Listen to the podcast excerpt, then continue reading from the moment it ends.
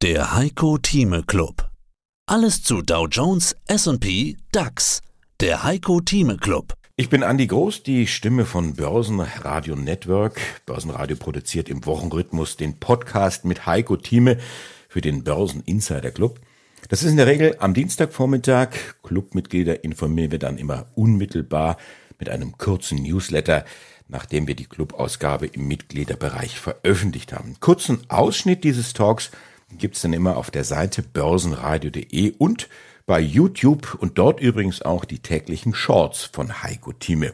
Eine Minute mit der Idee des Tages und das kostenfrei. Und es gibt die tägliche Marktprognose von Heiko Thieme, etwa 15 Minuten zu hören über den kostenpflichtigen WhatsApp-Kanal. Heiko, du bist gewissermaßen allgegenwärtig. Herzlich willkommen in diesem Podcast. Ja, einen schönen guten Morgen und Grüße nach Bayreuth.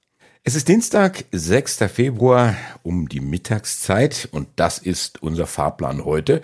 Wir schauen uns an die US-Wirtschaft mit Arbeitsmarkt-Zinssituation. Es gibt eine Momentaufnahme der Wall Street Börsen und eine Prognose dazu. Wir ziehen eine kleine Zwischenbilanz der US-Bilanzsaison, zum Beispiel Meta, Microsoft, Amazon und Co. Wir machen einen Boxenstopp in Asien. Wir blicken auf den deutschen Markt inklusive Wirtschaft und Politik. Deine Prognose kommt dabei auf den Prüfstand. Dann gibt es viele, viele Fragen der Clubmitglieder und dann noch deine aktuellen Empfehlungen, sofern sie nicht schon im Gespräch drangekommen sind. Sitzt du bequem, dann legen wir los. Heiko, in US-Wahljahren gab es ja in der Vergangenheit oft so Februar, März, da sind wir gerade einen kleinen Rücksetzer am Markt. Jetzt haben wir aktuell auch die FED, die den Zinsfahrplan nach hinten geschoben hat, weil der Arbeitsmarkt sehr robust ist deckt sich auch mit deinen Erwartungen. Wie sieht's aus? Rechnest du in den nächsten Wochen mit einer Verschnaufpause? Die dann wiederum Kaufgelegenheiten gibt? Das ist richtig. Wir werden natürlich mit Wellenbewegung dieses Jahr erleben, aber eines für mich steht fest, in Anführungsstrichen, mit einer rund 100-prozentigen Wahrscheinlichkeit. Das klingt sehr arrogant, aber das ist nun mal die Statistik seit 1950, auch wenn es natürlich als Datenpunkte wenige sind, rund 18, weil ich immer die Wahljahre nehme in den USA, seit 1950 in Wahljahren, wenn es zu einem positiven Januarabschluss kam, der Markt also über dem Schlussstand vom Vorjahr steht und das auch vom Fünf-Tages-Indikator, wie wir mehrfach schon diskutiert hatten, auch zutreffend war, wo wir ganz leicht im Minus waren, aber ein ganz leichtes Minus entspricht einem ganz leichten Plus, egal wie wir es jetzt begründen wollen. Wir haben eine hundertprozentige Wahrscheinlichkeit, dieses Jahr schließt höher als die Schlusskurse vom Vorjahr. Das heißt, wir sind in einem Fortsetzungstrend, den wir gesehen haben, der unterbrochen wurde im vergangenen Jahr durch eine Korrektur von 12 Prozent vom Juli bis äh, Anfang Oktober, um dann wieder fortzufahren. Wir sind in der stärksten Börsenphase bis Ende April übrigens drin. Von November bis April werden die Jahresgewinne eingefahren und dann zwischen Mai und Oktober ist so eine saure Gurkenzeit normalerweise. Schlaglöcher oder Schwächen oder temporär technisch bedingte Verkaufsdrucks sind dann eine Kaufchance. Insofern stimme ich dir voll und ganz zu. Aber, jetzt kommt das Aber. Das Wesentliche, was du natürlich als junger Mensch vergessen hast, wir sind ja ein paar Jahre unterschiedlich aufgebaut. Ich bin Jahrgang 43, nicht wahr? Heute ist für mich ein ganz bedeutender Tag, der 6. Februar. Warum? Jetzt muss ich jeden fragen, was war am 6. Februar los? Am 6. Februar 1911, ich war in Tampico, Illinois, wurde einer geboren, kein geringerer als mit dem Namen Ronald Reagan. Er wäre also heute 113 Jahre alt und er hat mein, äh, aus meiner Sicht, trotz der Proteste meiner Kinder, die eine negative Interpretation haben, für mich ist einer der wichtigsten Präsidenten der Neuzeit, die wir hatten, denn er hat den Kommunismus in die Knie gezwungen ohne dass ein Schuss abgegeben wurde, ohne dass ein Toten dafür kam, unvorstellbar. Bedenkt, wie viele Menschen, 70 Millionen Menschen im Zweiten Weltkrieg umgekommen sind. Ronald Reagan hat es direkt oder indirekt geschafft, den Kommunismus in seine Schranken einzuweisen und dann mit der Perestroika und Gorbatschow zusammen wurde ein neues System aufgebaut, was leider jetzt durch die aktuelle Situation der Ukraine äh, zumindest temporär unterbrochen oder zerstört wurde. Aber ich äh, möchte doch mal hier sagen, Ronald Reagan hat uns eine sensationelle Entwicklung gebracht, die, von der wir alle profitiert haben. Ich habe ihn selbst kennengelernt, ich war Anfang der 80er Jahre. Er hatte einen Charme, er war ein Mann, der seine Eigenheiten hatte. Er schlief gelegentlich ein bei, bei, bei Kabinettssitzungen, weil es nicht wichtig war, hatte seine Cocktailhour mit Nancy, nicht war ab 15.30 Uhr, äh, 17.30 Uhr war das im Weißen Haus üblich. Er traf sich aber auch mit Tip O'Neill, dem Oppositionsführer, nicht wahr, wenn man harte politische Kämpfe ausfocht, da kommen wir rüber zum Drink, wird diskutieren das mal ganz privat, denn das war noch Politik im alten Stil. Eine Politik, die ich übrigens sehr, sehr schätze. Das, was wir heute haben, eine Verkrustung der Parteien, man unterhält sich nicht, man bekämpft sich, ist absolut furchtbar. Deswegen werde ich heute Abend ein gutes Glas Whisky, nicht Champagner, Whisky auf Ronald Reagans Erinnerung trinken und sagen, dieser Mann hat uns sehr, sehr geholfen. Er fehlt uns auch etwas, dass er eben die unterschiedlichen Meinungen ausglätten konnte. Deswegen also Cheers to Ronald Reagan und wo wir das gleich erwähnen, ich hatte vor zwei Tagen auch ein Glas erhoben, nicht wahr, auf Gottfried Heller in der Anlagestrategie 89, Partner von Costolani, äh, der am Sonntag, nicht wahr, 89 wurde. Das Buch, die äh, Wohlstand, die Wohlstandsrevolution ist absolut ein Buch, das muss. Wer über ETFs etwas wissen will, kann man nur sagen, die Wohlstandsrevolution sollte sich jeder anschaffen. Von Gott Feller diese knapp 20 Euro oder wenn man es billiger kriegt, irgendwo im äh, Internet kann man es auch kaufen. Das Buch ist vor vier Jahren erschienen, im April 2020. Das einzig Nachteilige an dem Buch ist eines. Ich finde das absolut beste Buch, was jemals über ETFs geschrieben wurde einzige Nachteil ist nur, das, dass es das, von ihm ist. Dass du es nicht geschrieben hast. Geschrieben habe. Das habe ich Gottfried auch gesagt. Das ist so brillant. Ich lese normalerweise Bücher nie in einem durch. Hier habe ich beim Flug von New York nach Frankfurt durchgelesen. Das ist absolut faszinierend. Deswegen für mich die heutige Empfehlung, der Insider-Tipp ist, wer es nicht hat, besorgt euch das Buch von Gottfried Heller. Es lohnt sich. Ich war die Wohlstandsrevolution. Dort wird die Begründung des ETFs gebracht, was die positiven Seiten sind. Gestern gab es einen Artikel in der FAZ, wo auch die Nachteile von ETFs gebracht werden. Kann man alles vergessen. Für den Privatanleger ist es das einzig Beste, was man kann kann. Und äh, Jack Boyle, ich war den ETF gegründet hat, Ende der 70er Jahre, ich war von Anfang an mit dabei, habe gesagt, das ist eine Lösung, kostenmäßig kleines Geld. Man kann also mit einem Kostensatz von unter 0,2 Prozent oder maximal 0,2 Prozent dabei sein. Fondsmanager, die ich nicht negiere, ich war ja selbst Fondsmanager, müssen sich eines gefallen lassen. 80 Prozent der Fondsmanager schaffen den Index nicht.